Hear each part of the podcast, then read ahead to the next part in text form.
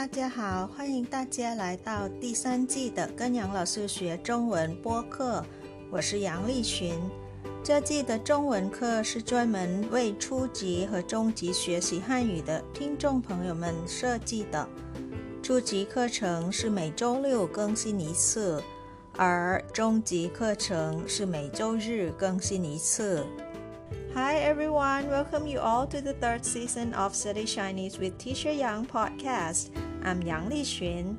The Chinese lessons in this season have been especially designed for the Chinese language learners who are in the beginner and the intermediate levels. The lessons for beginner level will be broadcasted every Saturday, whereas those for intermediate level will be broadcasted on Sundays.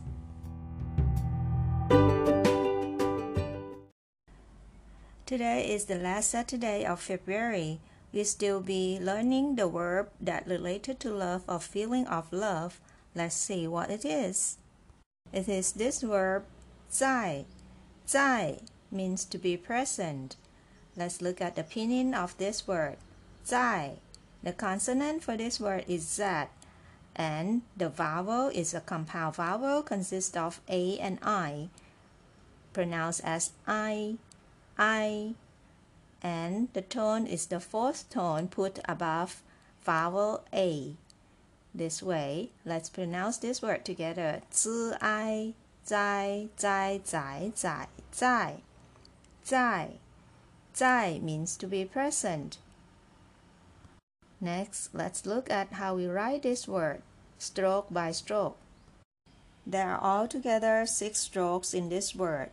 It is written this way one, two, three, four, five, and six.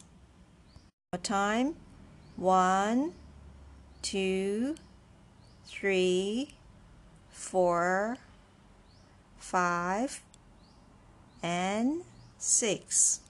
Six strokes for the word 在在 Next, let's look at example sentence. Our first sentence is 我在家我在家 Can you help me translate this sentence?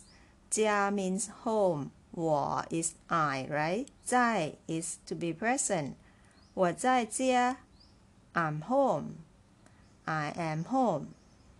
Sentence 爸爸在爸爸在 You can use this verb as an intransitive verb without any object this way, right? 爸爸在爸爸 do you remember this word?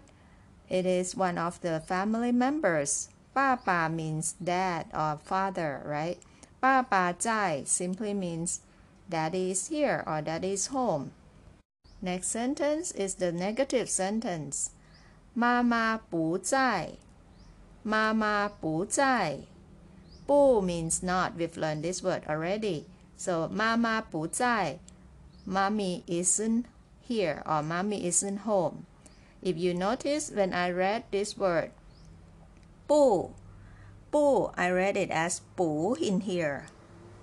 Why? There is a rule about this saying that when bu is followed by the fourth tone, it should be read as the second tone, bu, not bu. In this way, I read this word 不在,不在, and not 不在. So remember, 不 followed by fourth tone should be read as 不, second tone. Let's look at next sentence. It's a yes no question. 姐姐在不在?姐姐在不在? So you use the verb plus 不 and plus the same verb to make it a yes no question. 姐姐在不在? Like this. This sentence is older sister here. 姐姐在不在? Remember, we used to learn this kind of structure um, yes no question in this way, right? 哥哥在吗? You add the word 吗 to the sentence to make it a yes no question. 哥哥在吗? Is older brother here? So ma is a question word used to make yes and no question. So remember you can make this yes no question in two different way. The first is to add the word ma to the sentence like this 哥哥在吗 or you can use the structure the verb plus 不 and plus the same verb this way 哥哥在不在 哥哥在不在 right it's older brother here the same meaning these two structure next sentence 我想跟你在一起 this is a different meaning of the word 在 here 我想跟你在一起在一起一起 means together so 我想跟你在一起 I want to be with you or I want to be uh, your girlfriend or boyfriend. All right. In this case, you can use this sentence as well in that context. 我想跟你在一起. I want to be your girlfriend or boyfriend or I want to be with you. If you notice closely when I read this word 一起, this is how, how I read the word 一, right? I read it as the fourth tone. Why? Because there is a rule about this. When E followed by first, second, or third tone, it should be read as E or fourth tone. So in here it is 一起, not 一起. Okay, again the whole sentence. 我想跟你在一起. I want to be with you. Next one is the negative form of last sentence. 我不想跟你在一起。 我不想跟你在一起. You add the word 不 to in front of the verb 想 to make it negative, right? 我不想跟你在一起. I don't want to be with you. 一起 means together, right? I don't want to be with you. Last but not least, there is one extra word I like to share here. 在乎,在乎 so this verb is related to love as well. You can say 我在乎你,我在乎你, I care about you.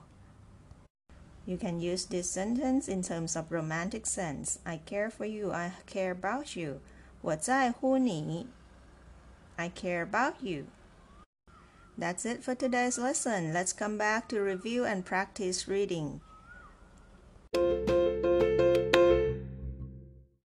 在 在在 to be present。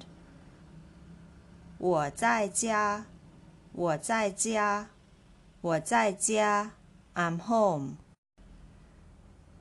爸爸在，爸爸在，爸爸在，Daddy is here。妈妈不在，妈妈不在，妈妈不在，Mommy isn't here。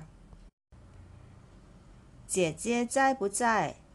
姐姐在不在？Is older sister here？哥哥在吗？哥哥在吗？哥哥在吗？Is older brother here？我想跟你在一起。我想跟你在一起。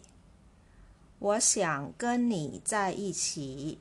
I want to be with you. 我不想跟你在一起。我不想跟你在一起。我不想跟你在一起。I don't want to be with you. And the last sentence. 我在乎你。我在乎你。我在乎你。I care about you. And look at today's new word one more time. 在，在 means to be present. The word that means to care that has the word 在 in it is this word. 在乎,在乎,在乎 to care about. Next word for today is 家,家 it's home. And last new word that we've learned today is this word 一起,一起 together. Remember how you read this word 一起 when e followed by first, second, and third tone, it should be read as e, not e. 一起,一起 together. And let's have a look at monthly summary for February. The first word that we've learned this month is I. I means love. Second word 喜欢. 喜欢 is just to like. Third word we've learned last week 想.想 means to think or to miss someone. And last word that we've learned in this month is today's word 在.在 means to be present. Hello，这就是今天的课了。感谢大家收听跟杨老师学中文。 我学习，我聪明，我快乐，耶！I study, I'm smart, I'm happy, yay! Thank you for listening. See you all next time. Bye. 下次再见。